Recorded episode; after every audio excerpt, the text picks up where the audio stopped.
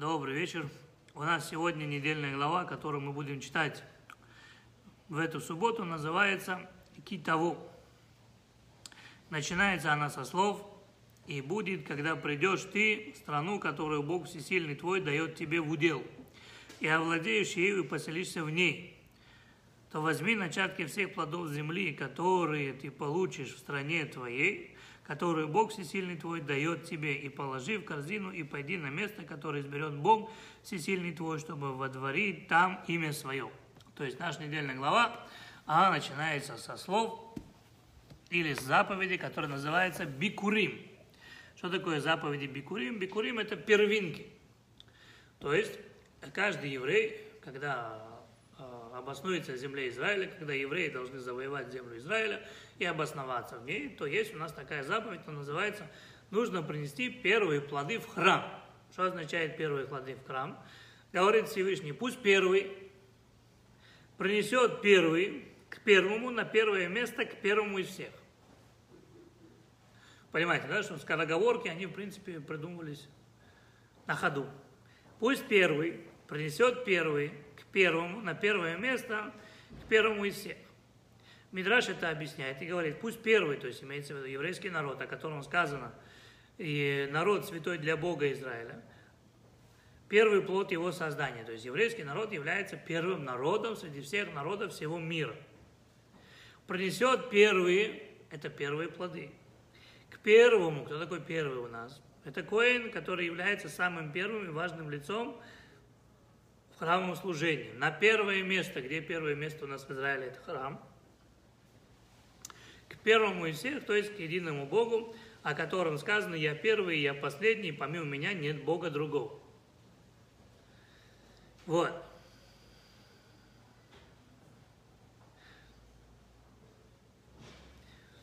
Что это за заповедь такая и что она означает? То есть, когда мы исполняем заповедь Бикурим, то есть мы приносим первые плоды первые плоды в храм, мы подтверждаем, что земля и все ее произведения принадлежат Богу, который является нашим Господином. Мы выражаем благодарность за щедрый подарок, который наслаждаемся, и показываем, что средства для нашего существования дарованы нам благодаря Его провидению и заботе о нас. То есть, для чего нужна эта заповедь Бикурим?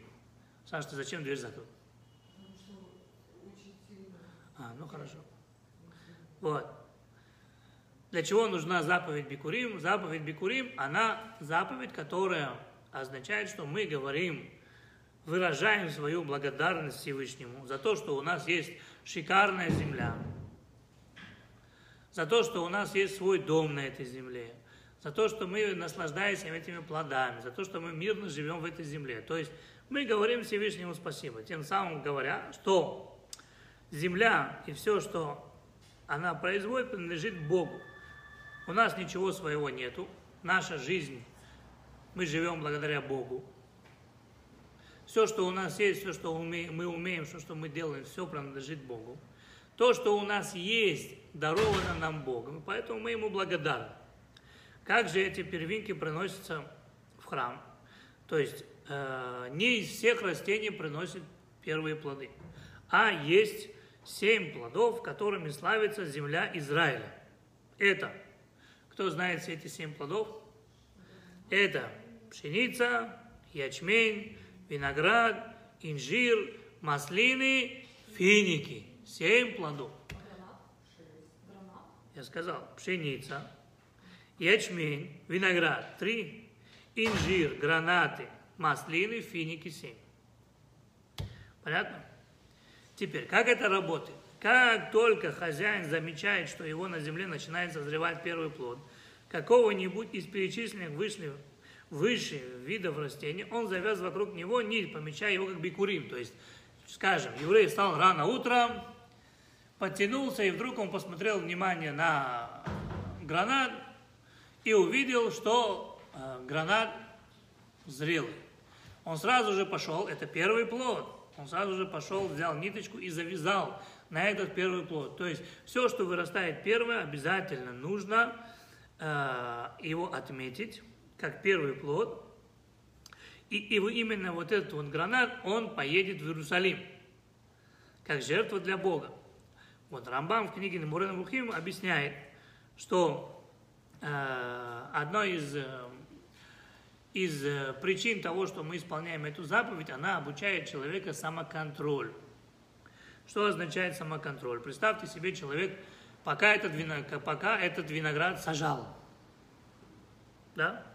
пока он его обрабатывал, пока он за ним смотрел. И вот, наконец-то, после трех лет, первый гроздь винограда поспел. Что человеку хочется? Какой отнести храм? Попробовать хочется, самому съесть. Он три года ждал этого уже. Наконец-то насладиться. Попробовать первый спелый плод. Но мы обязаны сдержаться и сохранить плод для Бога. Тот мы сдерживаемся и говорим, нет, первый я отдаю Богу, потому что земля Его, все, что растет на земле, благодаря Ему, дожди благодаря Ему, здоровье мое благодаря Ему, и вообще я сам живу благодаря Ему. Поэтому первый получает от меня Бог. А если этот плод пропал? А эти саженцами обманули? Не, не важно. А Теперь, самое интересное, вот хороший вопрос, да?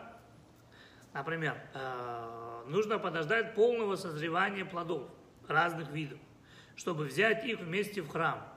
Но если он видит, что первый плод, например, виноград, да, а виноград уже созрел, пока ты дождешься там инжир или граната, они же не в одно время все созревают, правильно?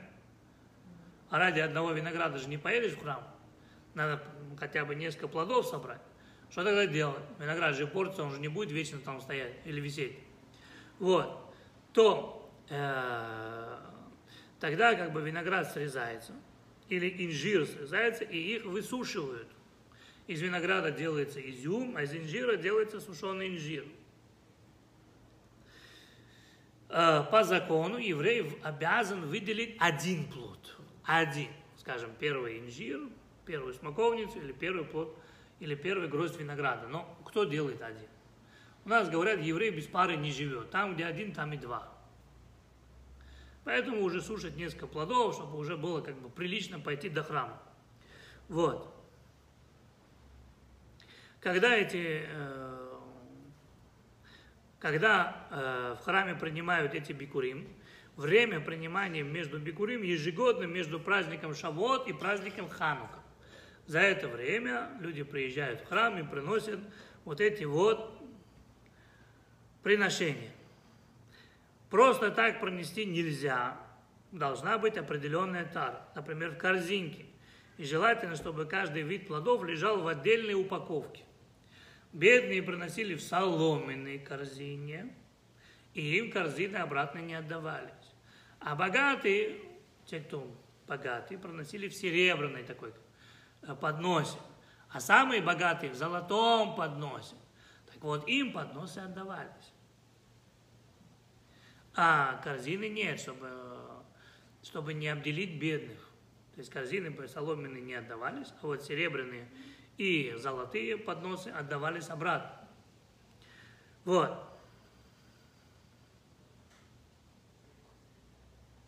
А что делать, например, если человек собрал из всех, из всех семи плодов, и ему все семь нужно принести храм? Что тогда? То сначала нужно было положить ячмень на самое дно. На него сверху уже клали пшеницу, затем маслины, потом финики, потом гранаты, на самый верх инжир. А уже сверху, то есть э, уже покрывали этими листьями и уже гроздями винограда. Вот, как это производилось, как, как, э, как такая заповедь вообще. Э, все города Израиля, они были объединены, в принципе, в районы.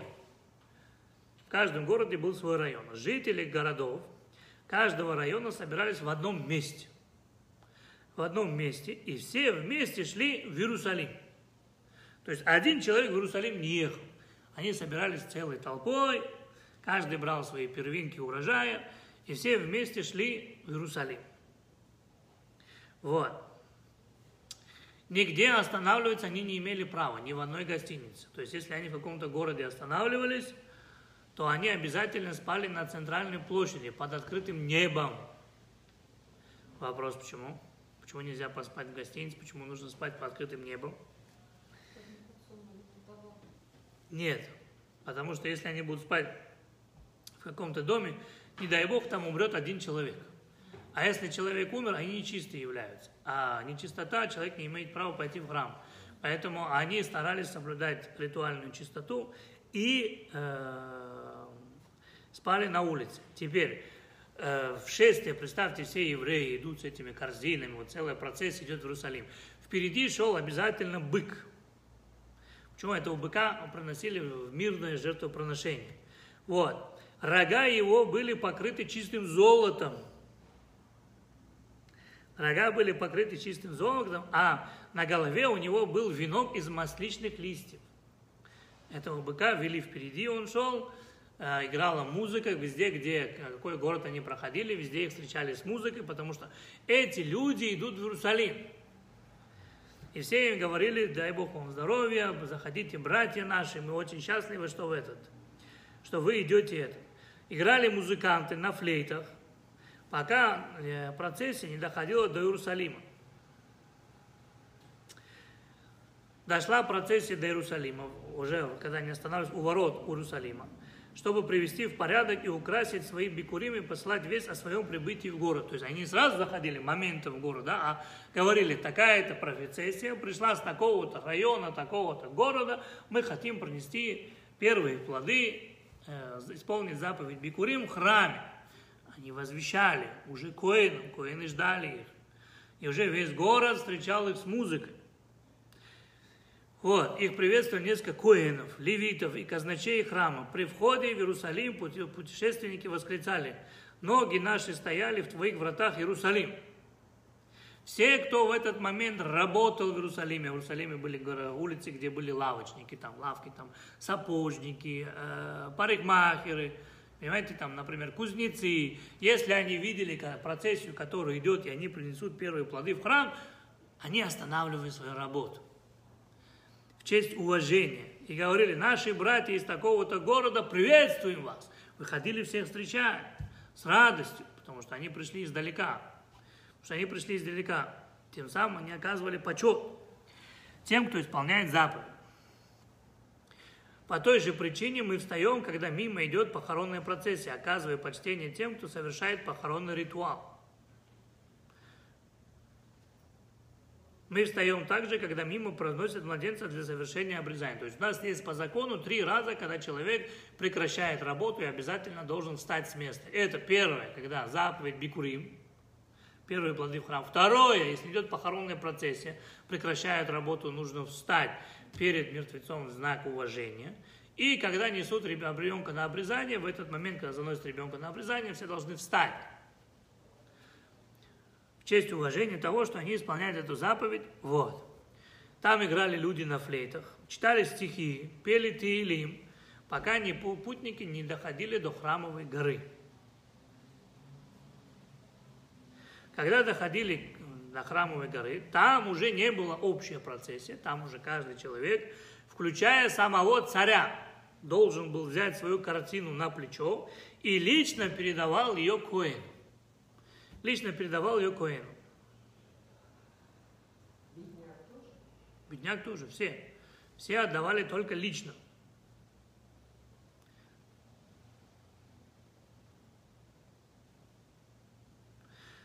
Вот, все они отдавали лично. Теперь спрашивается вопрос, а, а зачем это нужно было? Ну, понятно, у человека есть, например, поле, да? Человек, он занимается сельским хозяйством.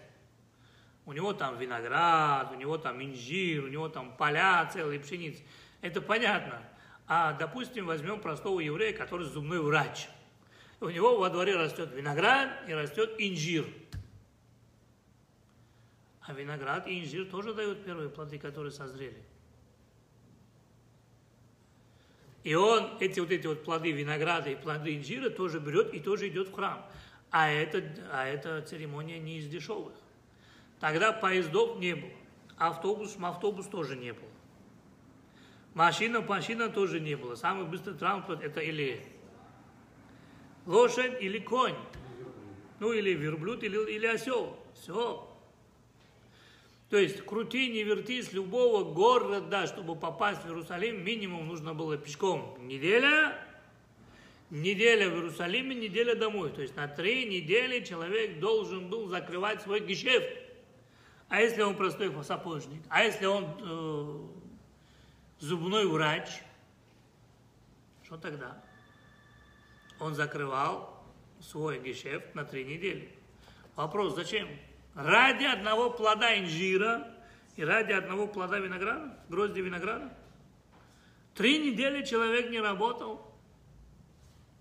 Отвечают наши мудрецы, чтобы у евреев выработалось чувство благодарности, что они живут в земле, которую Бог им подарил, в домах, которые Бог им дал, что у них есть здоровье, что они могут что-то сажать, что-то собирать, что они могут эти плоды есть. И поэтому все самое первое мы отдаем, в принципе, Всевышнему. Отсюда мы можем взять эту же заповедь на сегодняшний день, да? Вот мы сейчас находимся перед Рошана. Как важно Всевышнего благодарить за все добро, которое Всевышний нам сделал. Это большая заповедь, сказать Всевышнему спасибо и благодарить за все, что у нас есть. А, слава Богу, у нас есть много. Все говорят, пандемия, пандемия, пандемия хорошо, как говорится, да? Но, брат, ты целый год прожил? Прожил. Слава Богу, живой? Живой. Прививки тебе сделали? Сделали. Но даже если не сделали, ты здоровый? Здоровый. Не заболел? Не заболел. Если там ради одного инжира и одного винограда человек на три недели уходил в Иерусалим и возвращался, это представьте, какие э, у него большие расходы были. Ради одного винограда, одного инжира. То здесь, перед Роша Шана, перед еврейским Новым годом, тебе подарили ровно год. Ты прожил во всей этой пандемии, ты выжил. Слава Богу. Работа есть, голова соображает, здоровье есть, ноги, руки есть, мозги работают. Всевышнему спасибо сказать надо? Надо. Поэтому мудрецы говорят, если хочешь, чтобы у тебя было все самое лучшее в, твоем, в твоей жизни, всегда за все благодари Бога. За все. И за хорошее, и за плохое. Чем больше будешь благодарить, тем больше у тебя появится возможности его благодарить дальше. Поэтому пессимистам, в принципе, в этом мире делать нечего.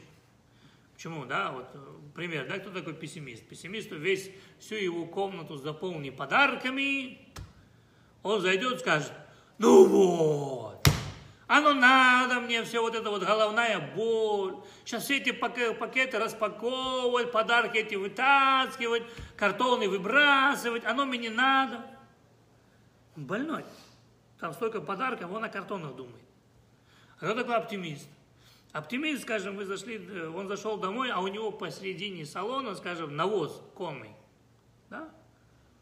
Он скажет, слава тебе, Господи. Ему скажет, чего слава Господи? Он говорит, если есть навоз, значит, где-то здесь гуляет лошадь. Понимаете, за все можно благословить. За все. И за хорошее, и за плохое. Даже если, смотрите, все, что хорошее, дай Бог здоровья. Все, что плохое, плохое никогда просто так не приходит. Оно или дает человеку какой-то опыт, или чему-то человека учит, или делает человека сильнее. Поэтому за все нужно Всевышнего благодарить и говорить ему спасибо. Вот, поэтому у нас есть такая заповедь, которая называется бикурим. Бикурим сказать спасибо. Казалось бы, э, что такого трудного сказать человеку спасибо? А вот человеку тяжело сказать спасибо. Да. Очень даже. Есть такие люди, которые, ой, но не могут сказать спасибо. Приведу такой, есть такой даже интересный такой этот, э, пример одного, одному еврею угораздило жениться на польской еврейке. Вы представляете, его теща польская еврейка.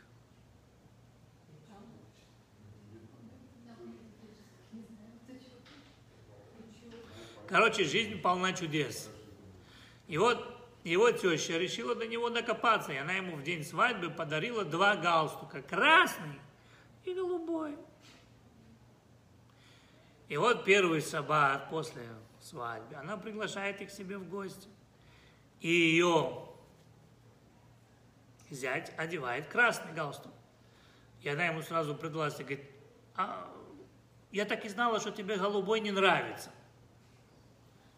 Он намек понял, На следующий раз, когда пришел к ней в гости, одел голубой галстук. Она говорит, а что, говорит, красный не понравился? На следующий раз он уже одел два, и красный, и голубой. На что она ему сказала, я знала, что твоя жена сведет тебя с ума очень быстро. То есть, как ни крути, ни верти, всегда будут довольны, недовольны. Всегда будут люди недовольны. То есть, эм, людям очень тяжело сказать спасибо. Очень тяжело сказать спасибо. Все, что бы мы для них не делали, например, мы им принесем, отнесем, сделаем, поднимем, спустим. Все, что ты для них не сделаешь, для них это мало. Иногда они предпочитают просто умереть, но вот сказать спасибо у них язык не поворачивается. Язык не поворачивается. Поэтому обязательно, обязательно они что-то придумают.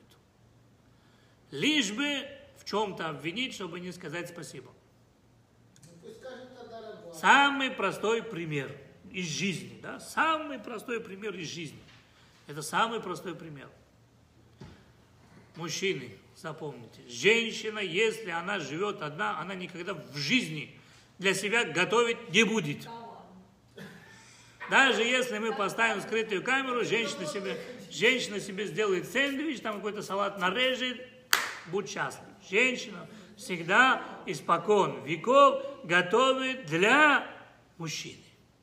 Представьте себе пример, да, женщина готовит для мужчины. Если поставить скрытую камеру, она будет готовить, говорит, интересно, а что он скажет? А я ему вот эти приправы, а я ему вот это, а я то, а та я это, да, понимаешь, да? И вот приходит его величество муж домой. Пришел. И она ему, милый, ты пришел, а я приготовила покушать, бац ему на стол, да? И как назло, да, она ему на стол поставила, все, все вкусно, да, он кушает. А она вот обязательно где-то будет перед глазами маячить. Обязательно где-то в поле зрения. Она, вот, она здесь. Там все чисто, блестит. Но она тряпочкой там что-то ходит, что-то делает, что-то нагинается. Вот как будто специально маячит. Зачем? Для чего? Все шикарно. Уйди в комнату, чтобы тебя не видели, там твой сериал. Нет, она будет маячить. Зачем? Зачем? Когда, когда не надо, когда не надо, ее Подожди, когда не надо, ее не дождешься. Она в своем сериале там, она в своем iPad, в своем компьютере, она счастлива. А сейчас она подала ему величеству поесть, и она будет маячить перед глазами. Обязательно. Вот туда пойдет, сюда пойдет. Если он слепой, а это чаще всего бывает, когда мужчина ест, он ее не замечает. Что она маячит, что не маячит. И тут у нее терпение лопнет через минут пять, и она скажет, ну, он скажет, что ну, как получилось? То есть, что она хочет? Услышать, спасибо, было очень вкусно. Поэтому она и маячит. Она пока свое спасибо не услышит, она не уйдет. Она тут. В этот момент ее мужчина может убить. Как? Он скажет, что ну, соли не хватает. Все, убил, брат. Убил. Я тебе гарантирую, в эту неделю ты обязательно с ней поругаешься. А найдет повод, у тебя будет скандал. Мама моя родная. Обязательно. Если ты сказал, не хватает соли, брат, на тебя надо писать кадыш. Все, тебе конец. Она найдет причину, она тебе докопается. Докопается. А женщины умеют докопаться и очень хорошо. Очень хорошо, да? Она придет и скажет, мы сегодня выходим, какое платье одеть? Черное или белое? Ты скажешь, какая, э, ну, что тебе нравится? Он скажет, подожди, у меня туфли белые. Так одеть белые или черные? Ты скажешь, ну белое больше подходит. Да, меня черное больше странит, но одень черное. Она скажет, да, но черное не подходит белым туфлям, так одень белое. Да, но я же сказал, что это странит. он скажет, слушай, я не знаю, вот ты меня не любишь. Ты даже не можешь объективно мне помочь. Все, скандал обеспечен. То есть, другими словами, пока ты ей не скажешь, да, а что нужно делать мужчине, чтобы быть счастливым? Надо ударить кулаком в стол, сказать, я с тобой развожусь. Она, «А, что случилось, как, чего, что ты не хватает, скажешь, ты так вкусно готовишь. Тебе ресторан открывать надо, а, а ты у меня дома готовишь. Все, она счастлива, сразу исчезнет в комнате, и все. И шикарная ночь тебе обеспечена. Понимаешь? Женщина любит получить спасибо. Это не только женщина. Каждый человек в этом мире ищет чего? Признание. Чтобы им сказали спасибо. Но мы не можем говорить спасибо. А мужчина скажет, что ты не говоришь спасибо? Он говорит, за что? Один раз в жизни она что-то приготовила. Я должен спасибо сказать, что ли? Она же моя жена, она же мне обязана. Не, не так?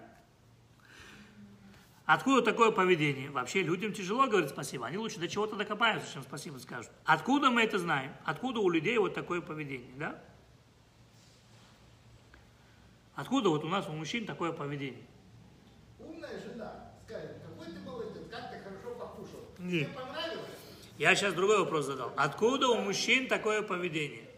Ответ очень простой от нашего первого праца. Адама. Такой же был. Один к одному, его гены. Его гены, ему дали жену. Красавицу, слушай, да? Ему дали жену, которая родила ему детей, которая за ним заботилась, кормила, поила, ухаживала за ним. Как только он загрешил и съел из плода дерева познания добра и зла, ему сказал Бог, а что ты согрешил? Он скажет, я? Что ты мне хочешь? Ты мне ее дал. Я не виноват. Виноват она и ты. Он не сказал, я виноват, я ее послушался, я ее очень люблю. Он сразу обвинил кого? Бога. Вместо того, чтобы сказать спасибо за то, что у него есть, он обвинил Бога за то, чего у него нет. Это был Адам. Был Адам. Она говорит, ой, я не, я, я честный человек, я согрешил, а она виновата. Она дала, сказала, не съешь, я умру. А если я умру, значит, ты на другой женишься? Нет, не дам. Я не устаю. Ну что вы хотели? Первый человек, он НЛП не учил. Поэтому, чтобы человек не был, поэтому, чтобы человек не был неблагодарным, Бог больше всего на свете ненавидит неблагодарных людей. Поэтому Бог дает заповедь Бикурим и говорит, человек пришел, и он был кем? Рабом. Ты пришел в землю, которую я тебе дал. Дома ты не строил. Поля ты не, не сел. Ты пришел на все хорошее. Ты пришел на все хорошее. Ты завоевал эту землю, я тебе дал ее завоевать. Поэтому будь добр Всевышнему сказать спасибо. Если у тебя есть все добро, все, что у тебя есть, все, что ты умеешь, все, что ты можешь, за все нужно благодарить Всевышнему. Нужно всегда и везде видеть половину стакана полный, а не половину стакана пустой. Всевышний ненавидит пессимистов. Пессимисты очень мало живут. У них дорога короткая. Всевышний любит оптимистов. Вот. Теперь, если Всевышний дает нам заповедь, смотрите, Всевышний дает нам заповедь какую? Бикурим. То есть человек должен благодарить Всевышнего за все. Все самое первое мы всегда отдаем Богу. Человек пос- построил дом, Иисуса. Человек родился сын, обрезание. Человек делает халу, отделяет кусочек для Всевышнего.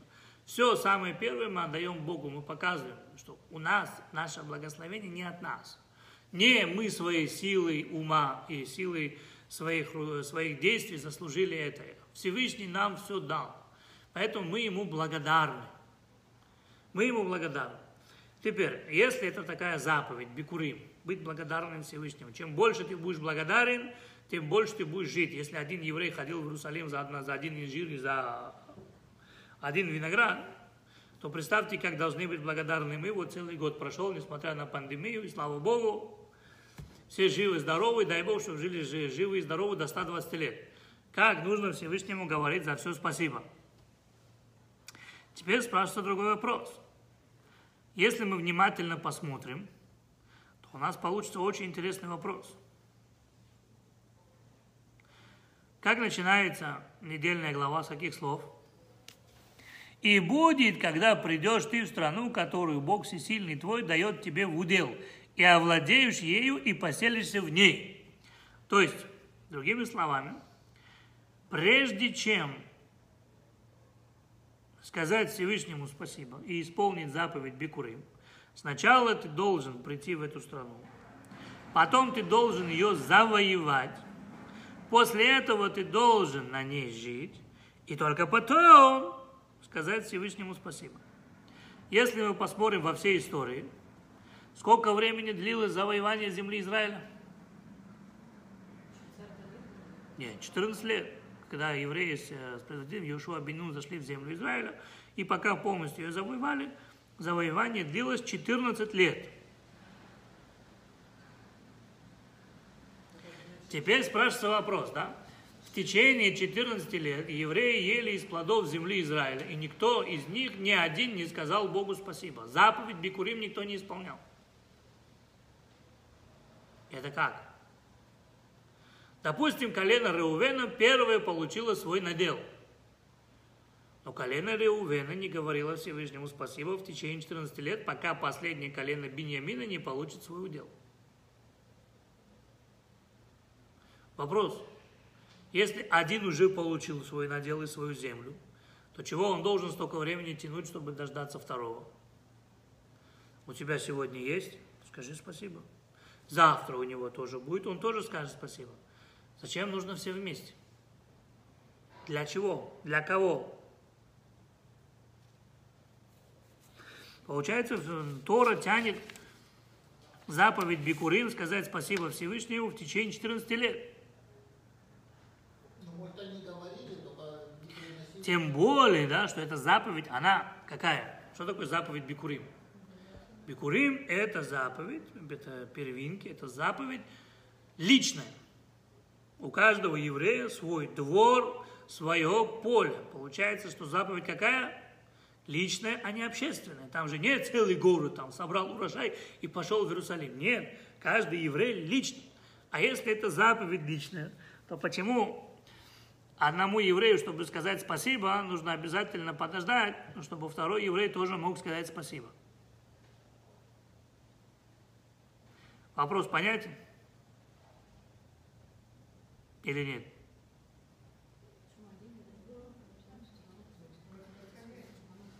То есть Бог говорит, когда всем евреям будет хорошо, потом все приходите, скажите спасибо. Бог не хочет, чтобы одному еврею было хорошо, он пришел. Бог хочет, говорит, сначала все завоевайте землю Израиля, каждый получит свой надел, потом приходите и говорите мне спасибо. До этого нет. К этому, чтобы это понять более глубже, приведем пример. Да, вот, например, у нас есть заповедь. Прежде чем мы исполняем какую-либо заповедь, мы говорим благословение. Например, мы делаем на тилат ядаем, мы говорим Ашер кидишану, ставит сивану, аль на тилат ядаем. Правильно? Правильно. У нас есть заповедь лулав. Мы тоже говорим, благословляем Ашер кидишану, ставит сивану, аль на тилат лулав. Любую заповедь, которую мы исполняем, мы говорим, что благословение. Благословен ты Всевышний, который заповедал нам эту заповедь. Единственная заповедь, которую мы исполняем и не говорим Всевышнему, не благословляем за это Всевышнего, это какая заповедь? Очень важная заповедь.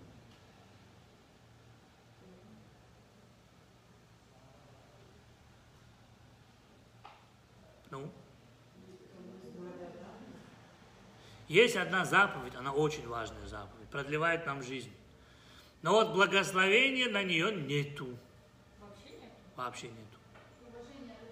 Вот, уважение родителей. Например, мама говорит, сынок, принеси, пожалуйста, стакан чая. Почему не мы не говорим, Марух ата Ашем Элукейну Мелех Аурам Ашер Кадишану Ставит Сивану Лехабед это Аурим. Уважает родителей и пошел, принес ей стакан воды.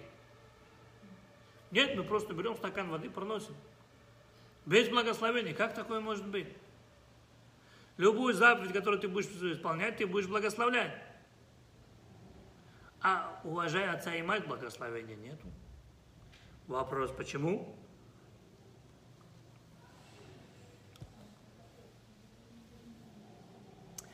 Ответ дается в книге Сват Имет. Говорят наши мудрецы так. Если на эту заповедь будет благословение, то получается мы благословляем и уважаем родителей только потому, что нас попросил Бог. Другими словами, без просьбы Всевышнего родители нам даром не нужны. Это не уважение, это обязанность, обязаловка. Понимаете?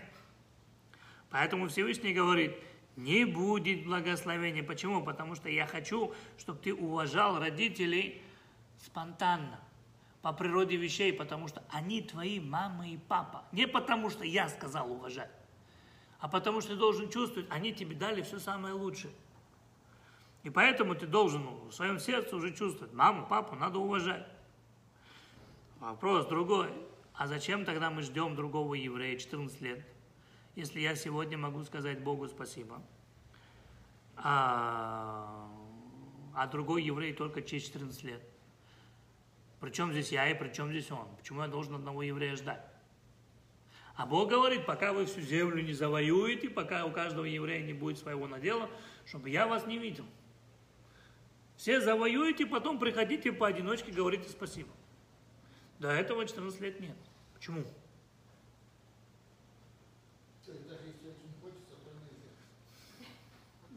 Ты можешь сказать у себя дома спасибо, но к Богу ты не пойдешь в Иерусалим.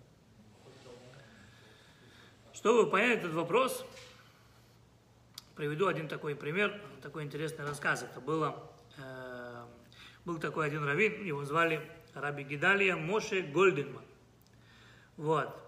Он жил в Украине, и когда пришел Советский Союз, коммунизм, то его поймали за то, что он э, вел антисоветскую деятельность и пропаганду иудаизма. Его объявили врагом народа. Слава Богу, не расстреляли, но отправили в сибирские концлагеря. Ну, не концлагерь, а сибирские лагеря. Вот. В Сибири он работал, тяжелая работа была там. Люди пытались выжить, ели только солому, ну или пили горячую солому, воду, которая варилась солома. Вот. Один день его срочно вызывают к коменданту лагеря. И вместе с ним вызывают еще одного еврея. Еврей уже пожилой, старенький, больной. Вот. Комендант лагеря их встречает и говорит, ну что, говорит, жиды, поздравляем, Мазлтов. Сегодня вы оба выходите на свободу. Пришла амнистия на ваш счет, вас обоих выпускают из лагеря. Вот вам все документы, пожалуйста, ознакомьтесь, подпишите, и вы сегодня свободны. Счастье какое привалило, не? Все хорошо, все красиво, но это был шаббат. А, подпишите документы.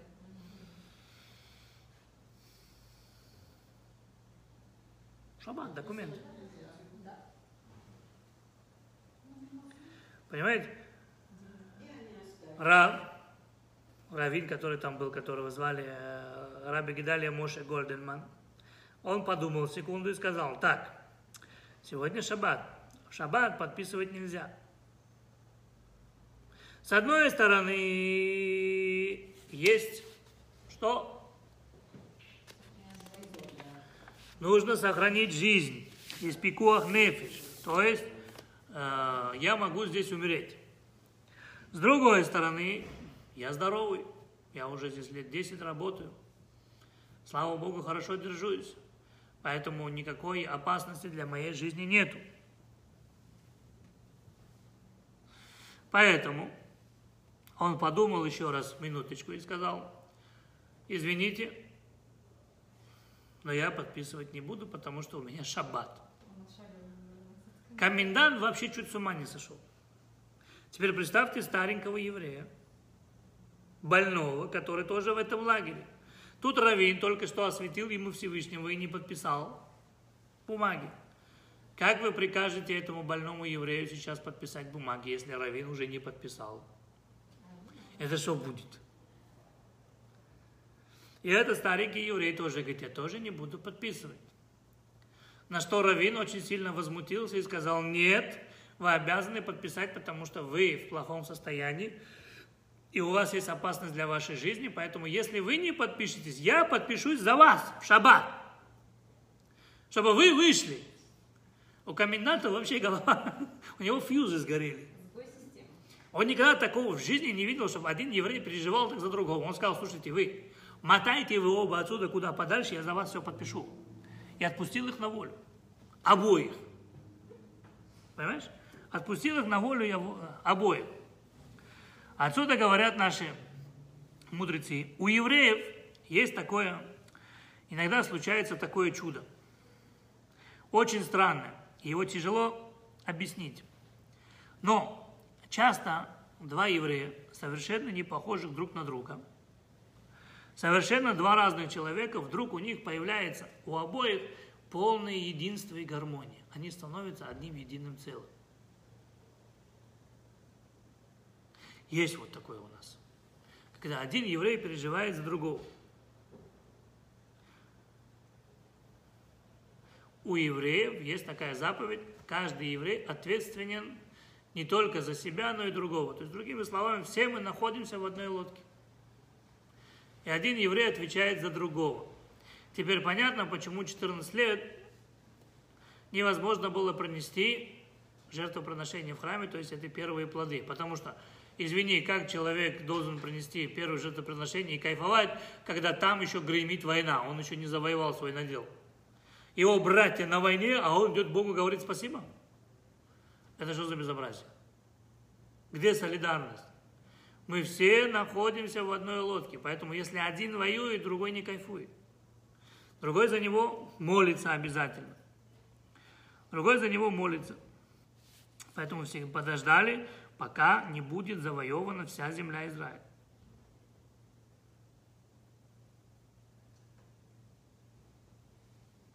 Что мы отсюда видим? Есть две интересные вещи. Вот я вам приведу еще один пример.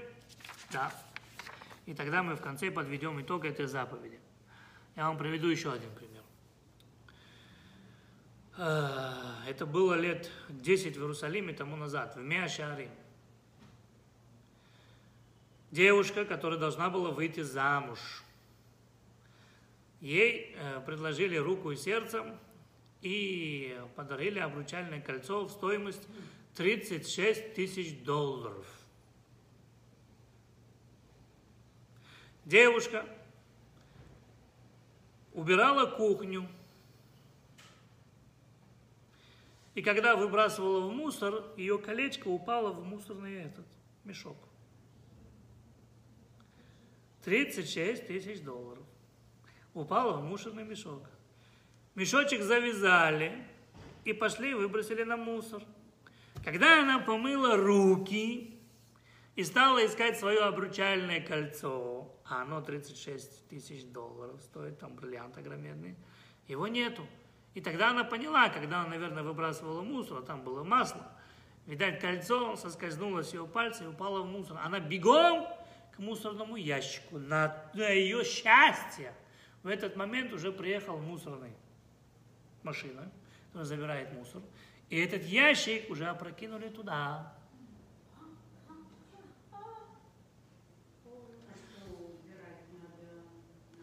Она, она со слезами на глазах, она со слезами на глазах стала умолять водителя мусорной машины,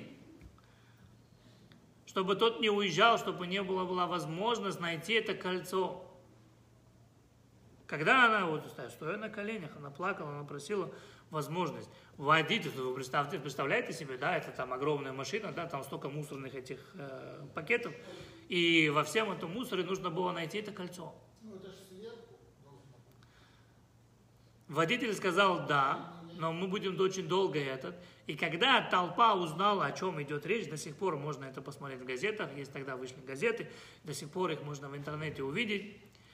Вся улица, весь район, пришли люди, которые разбирали каждый мешок с мусором, чтобы найти это кольцо. Вопрос. Я понимаю, ладно, твое обручальное кольцо. Но сосед тут при чем? Нет, вот, ее, вот нашли, в конце нашли. Нашли кольцо, разобрали там все, каждый пакет открывали, все. И все как один, вся улица как один подписались под это дело. Там фотографии, там репортеры, по телевидению прямой эфир был. Ищут кольцо в мусорном этом, в мусорном этом баке, ищут кольцо, стоит 36 тысяч долларов. Это было целое дело, часов, пе- часов 5-6 искали. Представляете себе, целая улица, стоит машина, и каждый, и каждый мусорный пакет разрезается, и по мелочам разбирается, и все ищут кольцо. И знаете, как это дело называется? Если вы хотите это увидеть в интернете, оно, сейчас я вам скажу, как называется на иврите. На иврите называется мифцата зевель, что в переводе означает операция мусор. Нашли. И фотографии есть. Напишите вы в гугле операция мусор Иерусалим, вы увидите. Нашли таки кольцо, вернули невесте. Вопрос. Что это означает? Всевышний от нас хочет первое. Первое, да, вот мы стоим уже две недели перед Рошана. Что от нас хочет Бог? Первое, чтобы ты был благодарным. Благодари за все. За все, что у тебя есть, и за все, что у тебя нету. Благодари. Не плачь, что у тебя нету. Благодари за то, что у тебя этого нет. Значит, тебе это не надо. То, что у тебя нету, тебе не надо. Если ты будешь за все благодарить, у тебя даже будет то, что тебе не надо. Бог любит благодарность. А, слушай, один инжир вырос, он ему взял, поехал, три недели не работал. Бог любит благодарность, благодарных людей. Бог любит единство. Нельзя кайфовать, когда тебе хорошо, а другому плохо. Он твой брат. Вопрос почему? Почему, когда мне хорошо, я не могу кайфовать, если другому плохо? Ответ простой. Есть такой пример. Э, Как-то очень богатый отец, который хотел справить свой юбилей, ему 80 лет, позвал своего старшего сына и сказал, ну, старший сын бизнесмен, все. А младший он так себе, э, такой домашний. И он сказал старшему, слушай, я хочу, чтобы ты на юбилее, ты и твоя семья были одеты от иголочки, от и до. Организуй мне весь юбилей. Любые твои расходы, на иврите говорят, алай, на меня. Да? Все это любят, когда говорят расходы на мне, все очень любят. При одном условии, что ты позаботишься о своем младшем брате тоже. Юбилей, шикарный зал, шикарные столы, все шикарно одеты, все счастливы, старший сын потратил там 300 тысяч долларов на всю семью, все пришли, все круто одеты, скажем, все пригученные, приверсаченные, все, э, как говорится, от и до модники, все, закончился. Этот, как его, юбилей, папу поздравили, и старший сын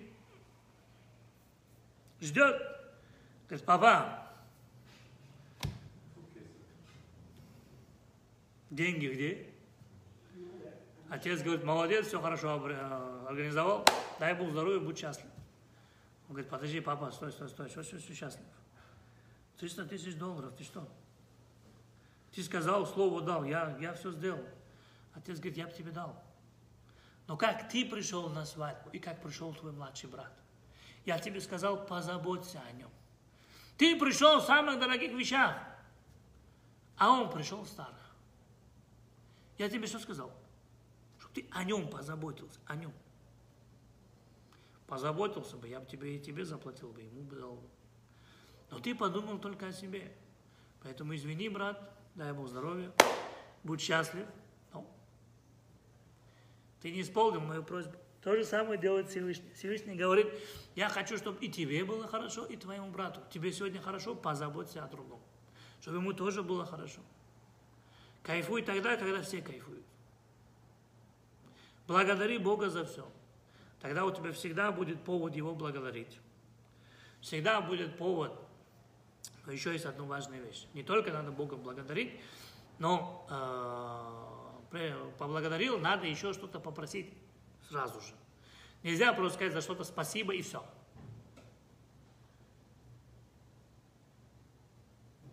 Откуда мы это знаем? Вот у Рахель родился кто? Йосеф. А у Лей на тот момент родился кто?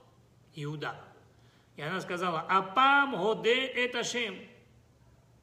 Я благодарю Всевышнего за то, что у меня родился Иуда. Что дальше написано? В Таамут Миледит. И больше она перестала рожать. Почему? Она сказала только спасибо. Что сделала Рахель? Она сказала, Йосеф родился, Йосеф ли Ашем бен Ахер. Сказала спасибо за этого сына и попросила сразу еще одного. Поэтому стала рожать дальше. Поэтому нельзя говорить, Бог спасибо, и все. Нет. Спасибо тебе то, что у меня есть, то, что нет. Дай Бог, чтобы еще было больше, чтобы я мог дать другим, чтобы я мог помочь другим, мог делать это. И обязательно должно быть взаимообоюдное уважение и согласие. Вот когда у нас будет обоюдное уважение согласие, когда мы будем вместе, почему, почему не один человек идет в Иерусалим? Вот один пошел, пришел. Нет. Все вместе, целый район идет. Почему? Бог любит, во-первых, благодарность. Во-вторых, Бог любит, когда все вместе. Когда мы друг друга любим, ценим, уважаем, единое общество. Вот когда мы это будем делать, у нас будет счастье во всем. Куда мы не пойдем, чего мы не будем делать, у нас всегда везде будет зеленая дорога. Не только светофор, но и в долларах. Хорошего вам вечера. Хорошо.